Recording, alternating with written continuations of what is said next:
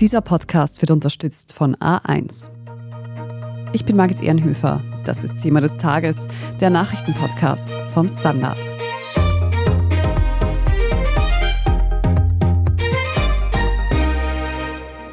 Zerstörte Dörfer, ein Kreissaal im Atombunker, Schulbetrieb unter Luftalarm.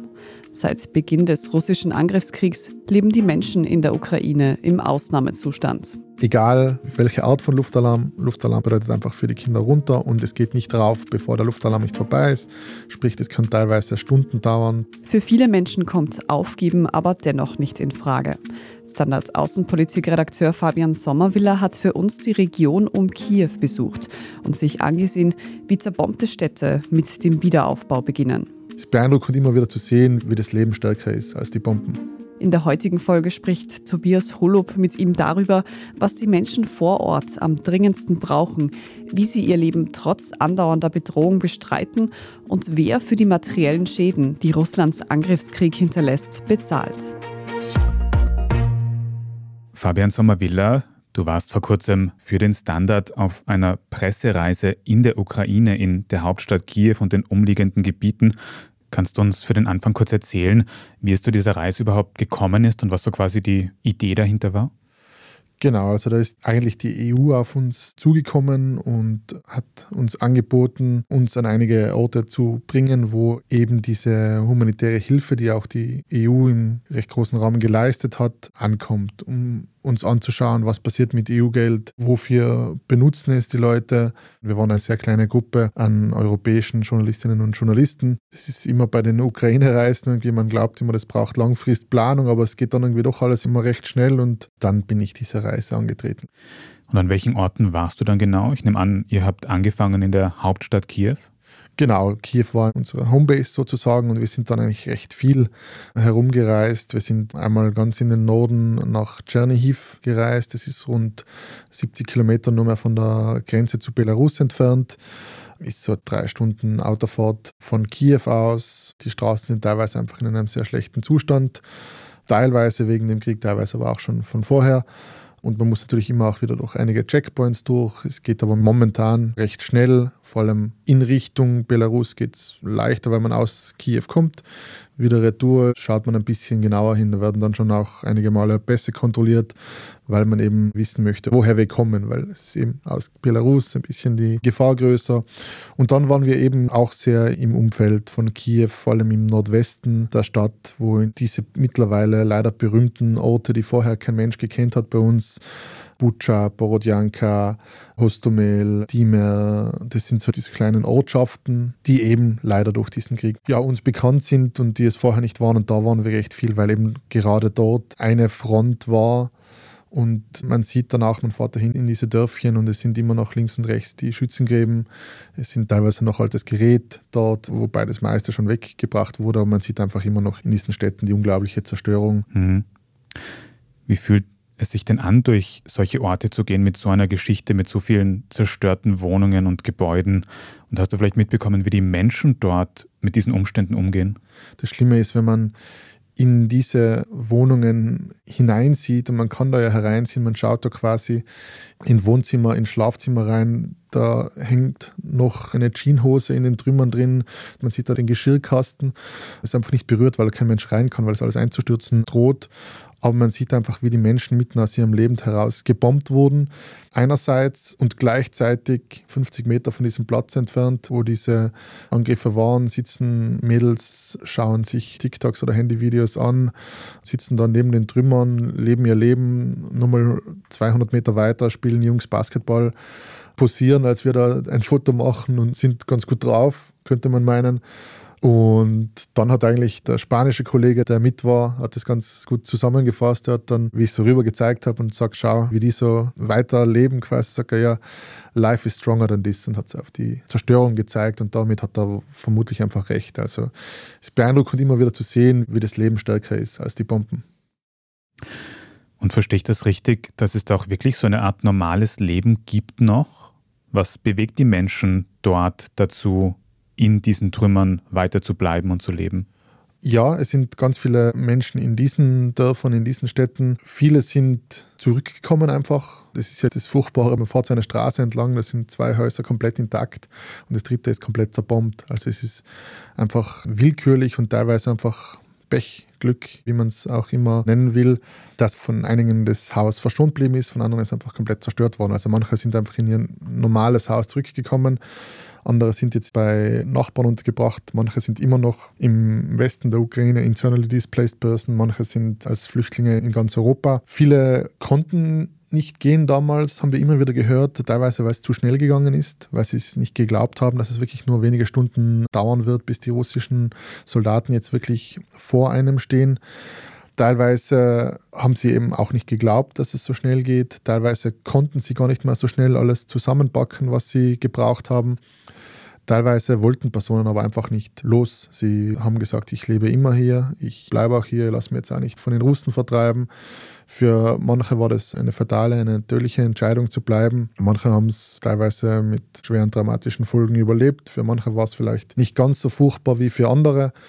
Aber viele haben auch einfach gesagt, sie wüssten nicht, wohin gehen oder sie konnten nicht, weil der Mann zum Beispiel bettlägerig war oder so und dann es auf die Schnelle keine Evakuierung gegeben hat. Also es gibt da unterschiedlichste Schicksale, warum die Menschen geblieben sind.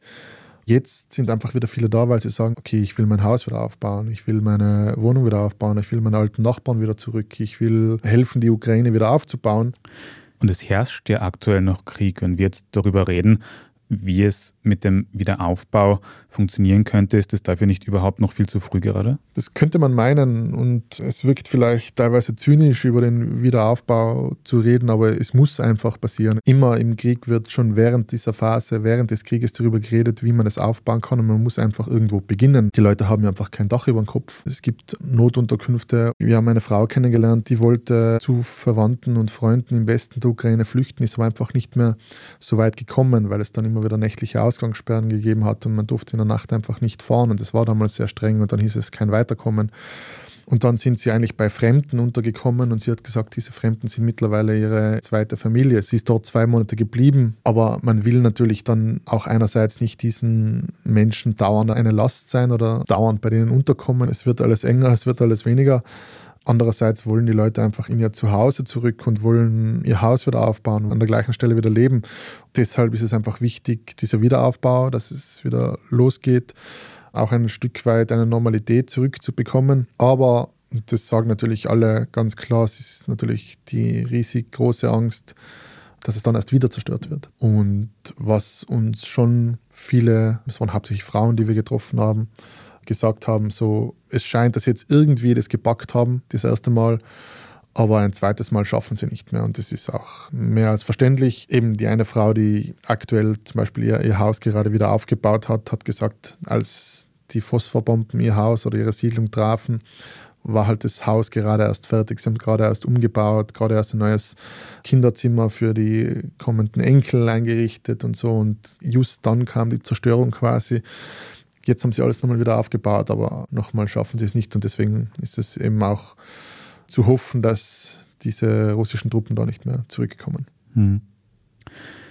Wie muss man sich denn so einen Wiederaufbau überhaupt vorstellen? Wer arbeitet da und wo kommt das viele Geld her, das dafür wahrscheinlich notwendig ist? Das Geld kommt großteils einfach von internationalen Geldgebern, seien es jetzt vor allem Staaten, die einfach Geld haben, die jetzt natürlich auf irgendeine Art und Weise lukrieren oder große Organisationen, die Spenden sammeln, aber die großen Batzen, die kommen wirklich von Staaten.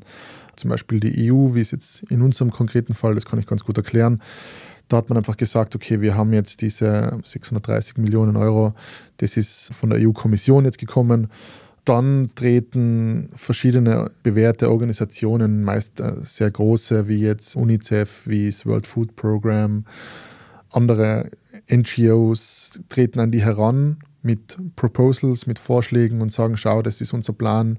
Wir wollen etwa Luftschutzbunker für Kinder bauen. Das macht jetzt zum Beispiel UNICEF. Wir wollen die Schulen sanieren. Wir wollen von so und so vielen Leuten die Dächer reparieren. Das wäre unser Plan, das wäre unser Vorschlag. Wir brauchen dafür Summe XY. Und dann sagt die EU, ja, passt. Hier ist das Geld. Macht das. Wir kontrollieren, ob das dann auch wirklich so geschieht mit den Leuten der EU vor Ort Die schauen dann, ob das Geld natürlich auch dort ankommt.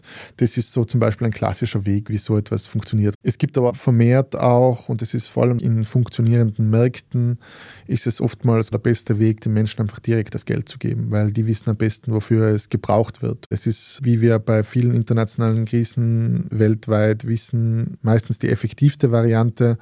Noch dazu, weil man auf diesem Wege teilweise auch Korruption umgehen kann. Man nimmt Zwischenlayers raus, sozusagen, wo etwas versickern könnte, indem man es direkt an die Menschen übergibt, weil es diese Angst vor der Korruption immer auch gibt und weil die Korruption auch in der Ukraine immer noch ein Problem ist, das sagt auch jeder, das weiß jeder, wird hier zum Beispiel staatliche Strukturen ziemlich umgangen. Die ukrainische Regierung sagt zum Beispiel, schau, hier bräuchten wir Hilfe, da wäre besonders große Not, hier sind Schulen zerstört, bitte helft uns dort. Dann wird es aber outgesourced quasi, dann kommen die internationalen Organisationen und sagen, okay, passt, wir kümmern uns darum, gibt uns direktes Geld, dann wird es aufgebaut. Also die ukrainische Regierung ist da eher in der Vermittlerrolle, um zu zeigen, wo brauchen wir was. Und wie du sagst, das Allerwichtigste ist, dass diese Hilfe dann auch wirklich ankommt bei den Menschen, die tatsächlich in der Ukraine leben unter diesen schwierigen Umständen, die du beschrieben hast. Und damit wir uns noch besser vorstellen können, wie diese Lebensumstände gerade aussehen und welche Hilfe da wirklich tatsächlich nötig ist, hast du uns noch ein paar Erfahrungsberichte mitgebracht, zum Beispiel aus einer Schule, einem Kindergarten oder einer Geburtenklinik. Und darüber werden wir jetzt gleich noch reden, nach einer kurzen Pause. Wir sind gleich zurück. Egal wie groß Ihr Unternehmen ist, der Weg zum Erfolg ist leichter mit einem zuverlässigen Partner. Mit innovativen digitalen Lösungen übernimmt A1 Verantwortung für Ihr Business. Vom Einzelunternehmer bis zum Großbetrieb. A1.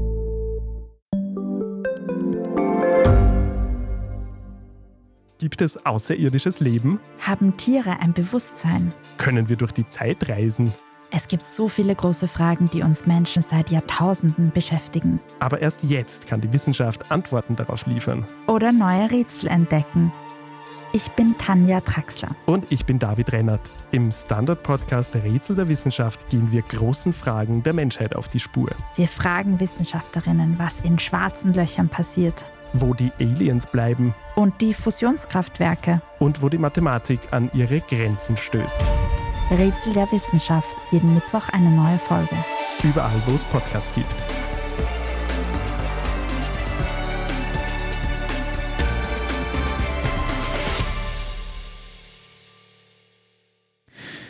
Fabian, du hast mir in einem Vorgespräch schon erzählt, dass du auf dieser Reise in die Ukraine auch versucht hast, hinter die Kulissen zu blicken von diesen zerstörten Gebäuden und mit den Menschen zu sprechen, die dort leben, was sie brauchen, wie ihr Leben gerade aussieht. Und da warst du zum Beispiel auch in einer Schule oder einem Kindergarten, hast du gesagt.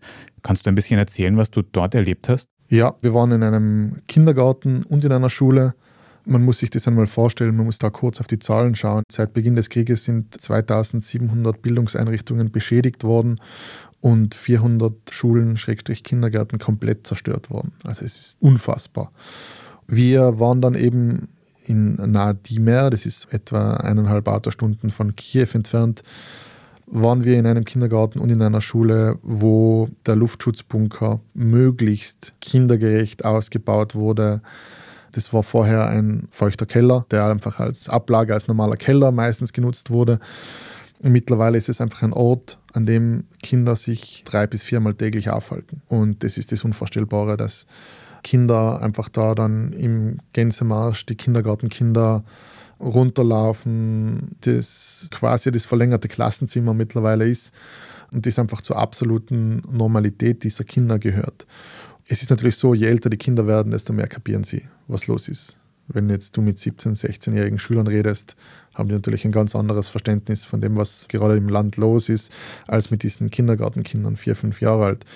Das ist aber wieder besonders schlimm. Die haben sich alle extra schön angezogen, weil die Leute von der Zeitung kommen, vom Fernsehen kommen. Sie haben schon ein bisschen Erfahrung gehabt mit dem, es waren schon mal Leute da, aber halt doch immer noch ein bisschen was Besonderes für die kleinen Kids und so. Und dann waren sie ganz begeistert, uns ihren neuen Schutzkeller zu zeigen und total stolz drauf, wie super der ist. Und da können sie malen und da können sie auf der großen Kreidewand was zeichnen und da können sie überall spielen. Es ist eigentlich komplett pervers, wenn du darüber nachdenkst, dass jetzt da ein paar Kinder sich freuen, dir den neuen Luftschutzbunker herzuzeigen. Und du denkst dir einfach, bitte, ich will nicht, dass Kinder so aufwachsen müssen, aber für die gehört das irgendwie jetzt dazu. Und die Pädagoginnen müssen eben diesen Seiltanz irgendwie bewältigen, dass sie den Kindern schon klar machen, dass dieser Luftalarm jetzt kein Spiel ist, dass man da schon das ernst nehmen muss, dass wir da jedes Mal runtergehen müssen egal welche Art von Luftalarm. Luftalarm bedeutet einfach für die Kinder runter und es geht nicht drauf, bevor der Luftalarm nicht vorbei ist. Sprich, das kann teilweise Stunden dauern und dann sind die Kinder einfach unten und dann wird unten weiter gespielt, gelernt und deshalb gibt es neue Luftfilteranlagen. Deswegen gibt es da unten Essen und Trinken, weil man nicht einfach wieder schnell hochgehen kann, etwas holen. Der ist zum Beispiel für die nahe Schule ausgebaut worden. Also es kommen dann die Kinder aus der Umgebung quasi herein. Und es gibt immer noch die Möglichkeit für Eltern zum Beispiel, ihre Kinder abzuholen, wenn ein Luftalarm ist, weil sie sagen, manche, sie haben sie lieber daheim bei sich. Mittlerweile passiert es aber kaum mehr, dass Eltern ihre Kinder abholen, weil sie wissen, sie sind da eh sicher, das passt und das ist für sie quasi schon Routine und jetzt wieder zwischendurch nach Hause geschickt zu werden und so, das macht fast mehr Stress den kleinsten Kindern wird dann einfach zum Beispiel gesagt, wenn dieser Luftalarm losgeht, dann wenn die Sirenen heulen, dann machen unsere ukrainischen Soldaten ihre Arbeit. Viel mehr reden sie nicht drüber.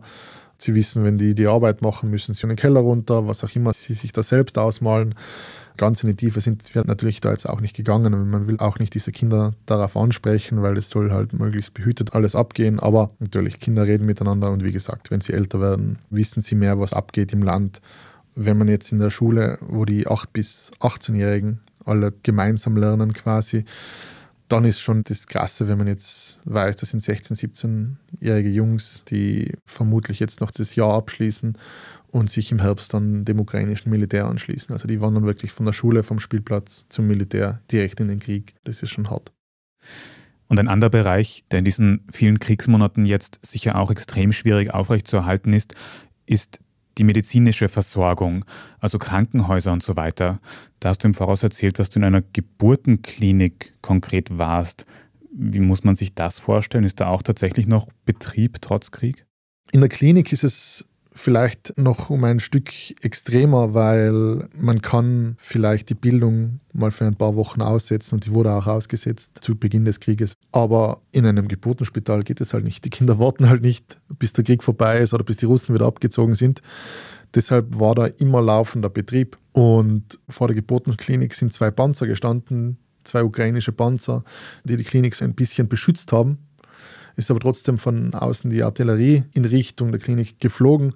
Sie wurde auch einmal getroffen, also wirklich so sieben Meter vor dem Gebäude war die Einschlagstelle und dadurch sind hunderte Fenster geborsten und die waren einfach kaputt und man sieht teilweise noch die Querschläger, die in den Räumen, wo einfach Schrotgeschosse etc. Man sieht einfach, dass sie direkt mitten im Krieg gestanden ist quasi. Aber der Chefarzt, das war ein trockener Humor, den diese Person gehabt hat und der war eher so der Typ so, ja, ist halt so, müssen wir weitermachen und müssen die Frauen halt da und dort ein bisschen schneller gebären und müssen halt die Not-OP im Luftschutzbunker machen. Dann gibt es aber eben das Problem des Luftalarms. Es gibt halt so eine Fürsorgepflicht und in diesen Spitälern muss einfach auf die Patienten auch aufgepasst werden und deshalb heißt es bei jedem Luftalarm ab in den Keller sozusagen.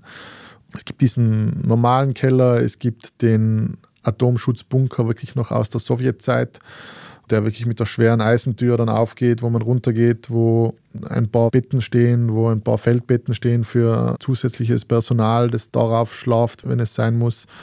Es gibt den kleinen Not-OP-Saal, der ist nicht größer als dieses Podcast-Studio, wo wir uns hier befinden, also keine Ahnung, 15 Quadratmeter groß vielleicht da wurden einige Kinder geboren in dieser Zeit der Besatzung. Also es war wirklich so, dass 143 Kinder auf die Welt kamen in diesem Geburtenspital, als russische Truppen die Stadt Tschernihiv belagert haben. Sie konnten die nie vollständig erobern. Es war so ein Ring ringsherum von russischen Soldaten. Und in dieser Zeit sind eben 143 Kinder auf die Welt gekommen und einige davon, ich weiß nicht mehr genau die Zahl, im Atomschutzbunker. Und man sieht da eben zum Beispiel auf diesen Kreidetafeln, wo noch Aufzeichnungen gemacht wurden, wie viele Kinder quasi auf die Welt gekommen sind. Man sieht aber auch Zeichnungen von Kindern, die angefertigt wurden, also der großen Schwester, der großen Brüder, der Kinder, die da auf die Welt kommen quasi. Und trotzdem ist es einfach so ein extrem trostloser Ort da unten weil mit EU-Geldern wurden da jetzt zum Beispiel die Fenster oben erneuert und das Dach repariert und wenn man ihn jetzt fragt, zum Beispiel den Chefarzt, was seine großen Wünsche sind, dann ist es in erster Linie eine bessere Sanierung und Dämmung des Gebäudes, weil er wird gerne ein bisschen Stromkosten sparen und Energie sparen, um halt Geld für andere Sachen wieder zu haben. Also die denken dann schon weiter und wünschen sich wirklich so pragmatische Dinge, wo er weiß, das hilft der Klinik sehr. Fabian, aus deinen Schilderungen hört man ja heraus, wie absolut notwendig diese Hilfen sind wie absolut notwendig jetzt der Wiederaufbau in der Ukraine ist. Aber trotzdem gibt es in letzter Zeit immer mehr Diskussionen darüber, wer denn für diesen Wiederaufbau zahlen soll. Aus den USA heißt es teilweise, wir haben die allermeiste militärische Hilfe geliefert, deswegen soll Europa jetzt für den Wiederaufbau zahlen. Von anderen Seiten heißt es dann wieder, Europa kann diesen Wiederaufbau nicht alleine bezahlen, das ist einfach nicht möglich. Wie siehst du das? Wie kann das funktionieren? Nein, es muss einfach geholfen werden. Man muss sagen, die Ukraine ist eine der bestfinanzierten Krisen, die wir in den letzten Jahren gehabt haben. Es ist aber trotzdem immer zu wenig. Hilfsorganisationen können selten in so große Töpfe greifen, wie es jetzt bei der Ukraine der Fall ist. Es fließen Milliarden in die Hilfe. Wir wissen aber auch, dass der Wiederaufbau der Ukraine. Es gibt Schätzungen, die gehen irgendwo zwischen 500 Milliarden und einer Billion und mehr. Also man weiß ungefähr, es geht um diese Größenordnung, aber das wäre, wenn der Krieg jetzt bald aufhört. Man weiß nicht, wie lange das noch weitergeht. Also es ist ein unfassbarer Bedarf. Wie gesagt, die Welt schaut drauf, die Welt gibt viel. Es ist aber auch dringendst nötig und natürlich wird es irgendwann wieder auch unter Anführungszeichen, das bitte nicht falsch verstehen, aber da auch was zu holen geben. Es werden wieder Contracts vergeben und da hat auch die USA schon angemeldet, dass man da natürlich auch dabei sein möchte, wenn es dann darum geht, das Land wieder aufzubauen. Da wird man helfen, aber da werden teilweise auch US- Firmen dabei sein und was verdienen wollen. Und da werden europäische Firmen dabei sein und was verdienen wollen. Das jetzt aber bitte, wie gesagt, nicht falsch verstehen, dass vielleicht die Europäer oder die USA da ein Interesse haben, den Krieg deshalb in die Länge zu ziehen.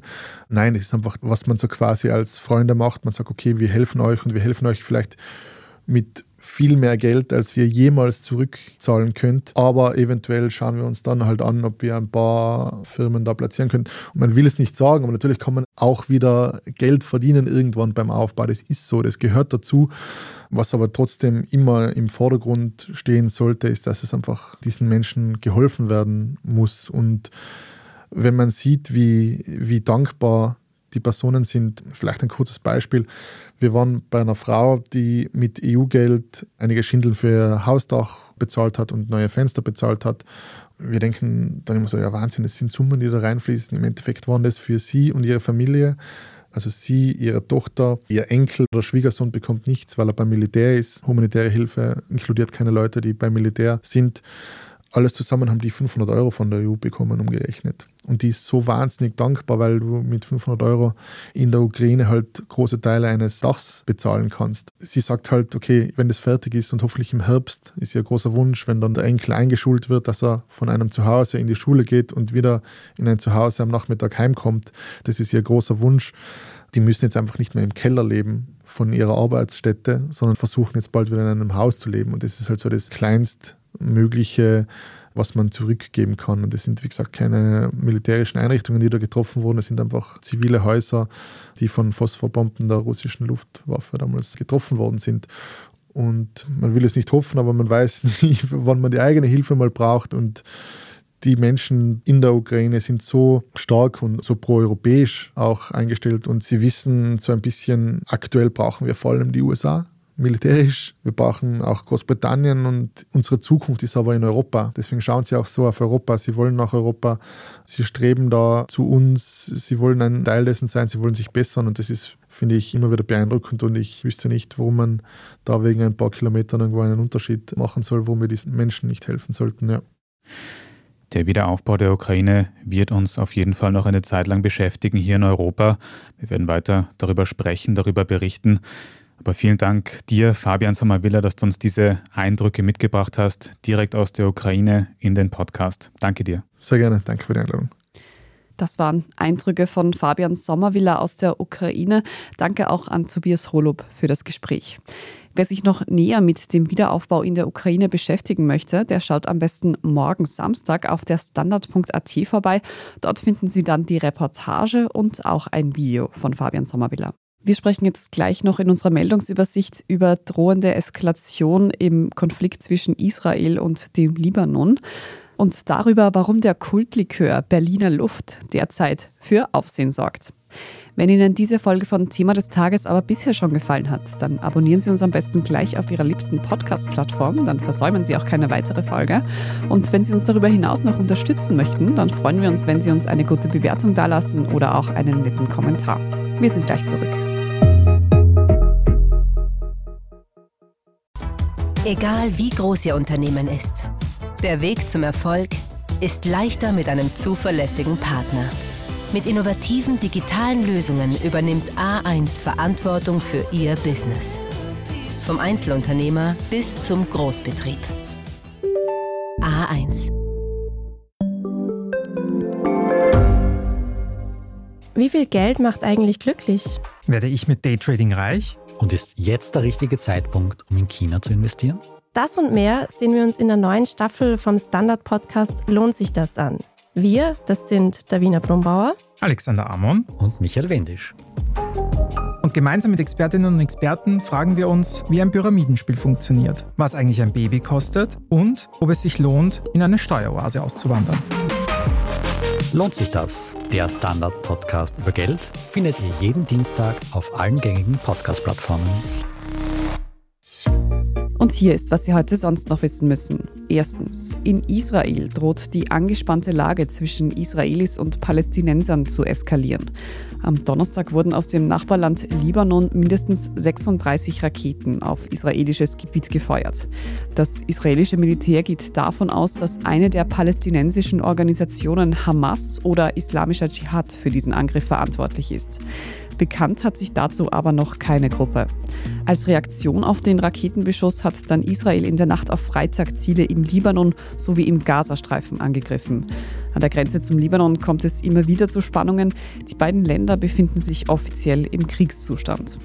Unterdessen gibt es auch innerhalb Israels, genauer gesagt am Tempelberg, in den letzten Tagen vermehrt Zusammenstöße zwischen Muslimen und der israelischen Polizei. Während des muslimischen Fastenmonats Ramadan kommen viele Palästinenser zum Beten in die Al-Aqsa-Moschee auf dem Tempelberg. Auf Videos in sozialen Netzwerken war dabei zu sehen, wie Einsatzkräfte mit Schlagstöcken und Gummigeschossen versucht haben, Palästinenser aus der Moschee zu vertreiben. Die laufenden Entwicklungen dazu lesen Sie wie immer auf der Standard.at. Zweitens, in der SPÖ herrscht derzeit Diskussion um die Rückzahlung von Corona-Strafen. Der Salzburger Spitzenkandidat David Egger hatte gefordert, dass Strafen, die auf rückblickend rechtswidrigen Verordnungen basieren, zurückgezahlt werden sollen. Die Bundespartei hält davon aber wenig. Anlass für diese Debatte ist ein Punkt im niederösterreichischen Regierungsprogramm. Darin haben nämlich ÖVP und FPÖ genau das vereinbart. Strafen, die auf einem Gesetz basieren, das der Verfassungshof später wieder aufgehoben hat, sollen zurückbezahlt werden. In der SPÖ herrscht derzeit ja auch noch das Rennen um den Parteivorsitz. Nach Ostern soll dann bekannt werden, wer von den über 70 BewerberInnen tatsächlich ausreichend Unterstützungserklärungen sammeln konnte. Einem Studenten dürfte das schon einmal nicht gelungen sein. Er ist daraufhin auch gleich wieder aus der Partei ausgetreten. Drittens, wer beim Feiern am Wochenende gerne einen frischen Atem behält, der greift womöglich bei der Getränkewahl auch mal zur Berliner Luft. Der an Zahnpasta erinnernde Likör gehört ja eher zur Kategorie Love It or Hate It. Der Hersteller Schilkin lässt sich ja auch immer wieder geschmacklich fragwürdige Sondereditionen einfallen. Jetzt hat sich das Marketingteam etwas ganz Neues ausgedacht. Nicht am Geschmack hat man gefeilt, sondern am Namen. Auf 500.000 Flaschen heißt der Likör derzeit Berliner Innenluft. Und auch das Bild des Berliner Rathauses ist in Regenbogenfarben getaucht. Die Marketingstrategie dürfte aufgegangen sein, zumindest im Netz wird ausführlich über die Berliner Innenluft diskutiert. Und viertens, gestern haben wir im Thema des Tages ja über den Earth Overshoot Day gesprochen, also die Tatsache, dass die Ressourcen der Welt für 2023 bis zum gestrigen Tag aufgebraucht wären, wenn alle Menschen so leben würden, wie wir es hier in Österreich tun. Unsere Kolleginnen vom Podcast Edition Zukunft Klimafragen haben sich mit diesem Thema noch einmal ganz genau beschäftigt und sprechen in der neuen Folge darüber, wie wir unseren Ressourcenverbrauch in den Griff bekommen können, sodass diese für das ganze Jahr reichen erreichen. Edition Zukunft Klimafragen hören Sie überall, wo es Podcasts gibt und auch auf der Standard.at. Dort finden Sie auch alles weitere zum aktuellen Weltgeschehen. Falls Sie noch Feedback haben oder uns sonst irgendetwas mitteilen möchten, dann schicken Sie uns gerne eine Mail an podcast.derstandard.at. Und wenn Sie Thema des Tages und unsere journalistische Arbeit hier beim Standard unterstützen möchten, dann können Sie das zum Beispiel tun, indem Sie ein Standard-Abo kaufen. Alle Infos dazu finden Sie auf abo.derstandard.at. Und wenn Sie den Podcast direkt unterstützen möchten, dann geht das über Apple Podcasts. Dort kann man nämlich für ein Premium-Abo bezahlen und Thema des Tages dann auch ganz ohne Werbung hören. Vielen Dank für jede Unterstützung. Ich bin Margit Ehrenhöfer, Baba und bis zum nächsten Mal.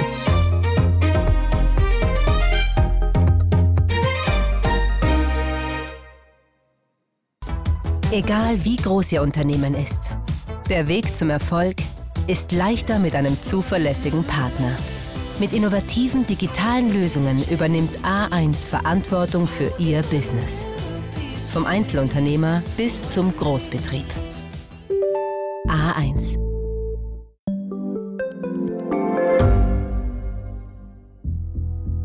Was ich nicht nachvollziehen kann, ist, warum an jedem Unrecht immer ich schuld sein soll. Ein Korruptionsskandal jagt den anderen. Österreich hat in den letzten 30 Jahren viel über Klimaschutz gesprochen, aber zu wenig getan. Die Politik verschläft die Klimakrise. Die Behörden haben alles richtig gemacht. Fehler vergisst man, statt daraus zu lernen. So sind wir nicht. So ist Österreich einfach nicht. Aber wie ist Österreich dann? Das wollen wir bei Inside Austria herausfinden. Wir blicken auf die großen österreichischen Skandale. Von Ibiza bis Ischgl. Wir wollen wissen, wer dafür in der Politik die Verantwortung trägt. Und wir schauen genau hin, wo Österreich über seine Grenzen hinaus mitmischt. Vom Wirecard-Skandal bis zum Ukraine-Krieg. Das ist Inside Austria von Standard und Spiegel. Jeden Samstag eine neue Folge, überall, wo es Podcasts gibt.